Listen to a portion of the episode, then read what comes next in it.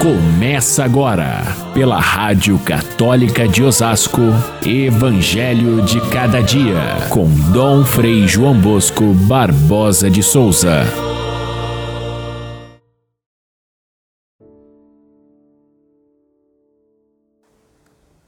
A messe é grande, mas os trabalhadores são poucos.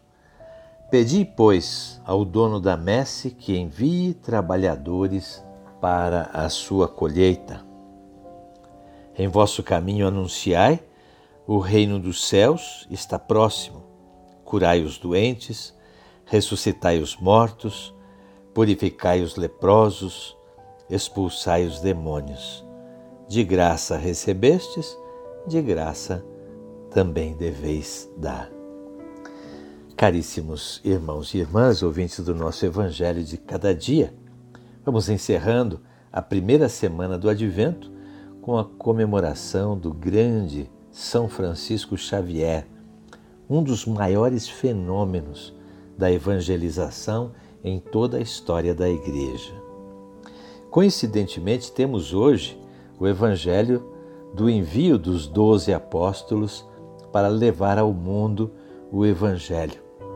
E não é que este texto seja escolhido por causa da festa do grande missionário São Francisco Xavier. Não, é mera coincidência que neste dia a gente celebre esse homem de natureza tão especial.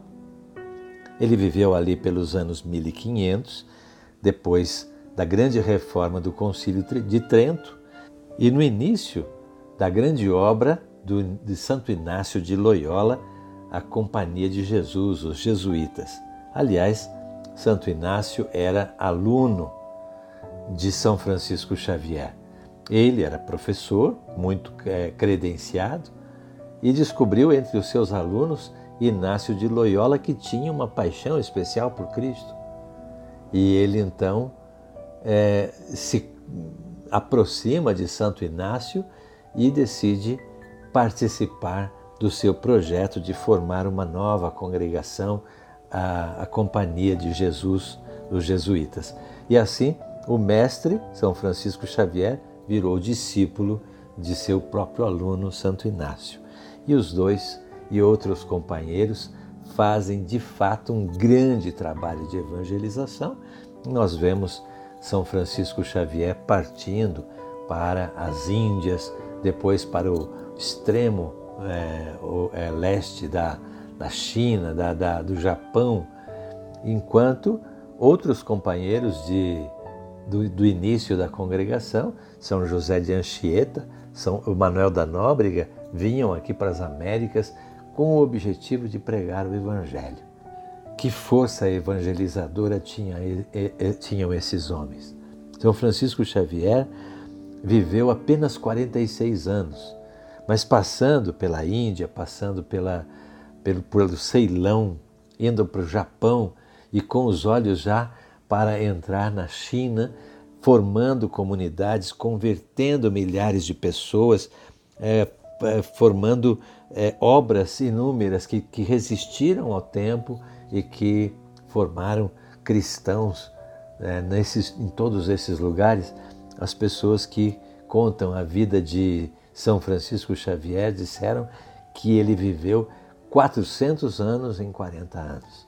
E de fato, ele morreu com essa pouca idade, mas completamente esgotado pelo trabalho, pela dureza da vida missionária, é, se alimentando mal, dormindo pouco, caminhando muito, fazendo muitos trabalhos de evangelização. Assim, a vida de São Francisco Xavier nos faz pensar neste tempo da igreja que nós estamos vivendo. Se nós comparamos o ano de 1500 com o ano 2000, a nossa época, nós vamos ver que em ambos há o fim de uma civilização medieval, aquela de Santo São Francisco Xavier, e desse tempo do capitalismo é, que nós observamos nesses últimos 500 anos. Há uma mudança muito grande de de princípios, de parâmetros.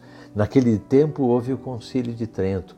Nesse nosso tempo, o Concílio Vaticano II orientando um novo fervor evangelizador.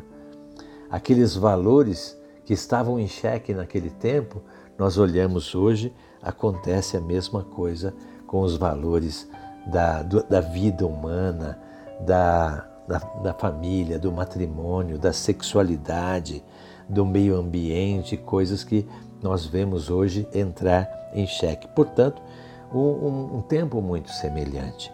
É, parece o fim do mundo, mas é na verdade o fim do mundo moderno que nós estamos vivendo e o começo de um, um, um tempo que nós chamamos de pós-moderno, porque não tem outro nome ainda, mas onde o cristianismo, que era tão central no mundo anterior, de repente parece que está fora do centro das preocupações do mundo.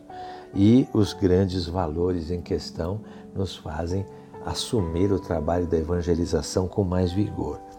De fato, é justamente nesses tempos em que parece que a fé cristã vai, vai se acabar, é justamente aí que acontece a grande virada, como aconteceu nos tempos de São Francisco Xavier, como acontece no nosso tempo. Se nós formos ver bem, também no início no, da, da fé cristã havia aquele desmoronamento do Império Romano e ali brilhou a igreja com uma nova evangelização. Se vamos olhar os anos mil, nós vamos ver também havia ah, uma, uma grande crise na cultura da época, onde surgiram São Francisco, São Domingos e os grandes reformadores daquele momento. Agora nós estamos vivendo um tempo semelhante. E por isso nós podemos olhar para o nosso mundo de hoje e ver com otimismo como surgem grandes homens de evangelização nesse nosso mundo de hoje, como o Papa Francisco, por exemplo, mas desde já o Concílio Vaticano II, grandes papas santos, grandes homens de evangelização, congregações novas que estão surgindo, fatos que levam a gente a perceber que é justamente nessa hora, na hora da cruz, na hora da morte, é que brota a ressurreição. O tempo do advento é um tempo da gente pensar que mundo é esse que está ao nosso redor.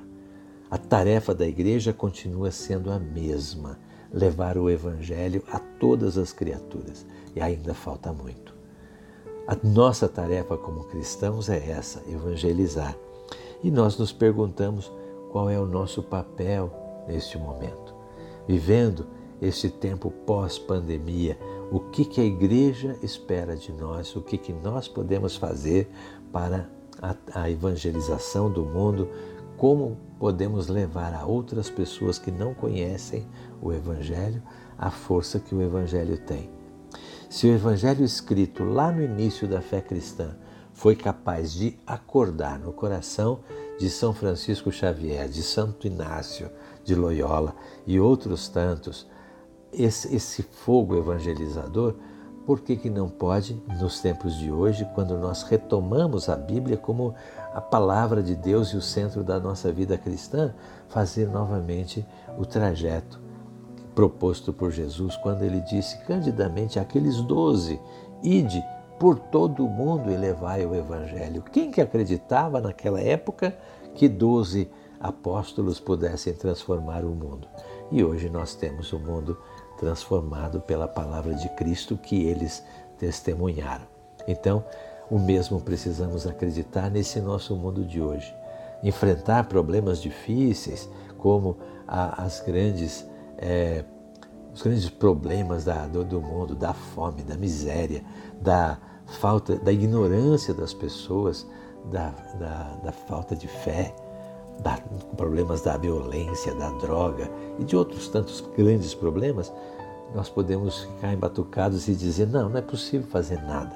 Vamos lá na igreja, rezar e voltamos para casa. Não, é possível sim, e a igreja tem feito esse papel e vai fazer ainda mais dentro desse novo mundo que se inicia a partir deste fim de mundo que estamos vivendo.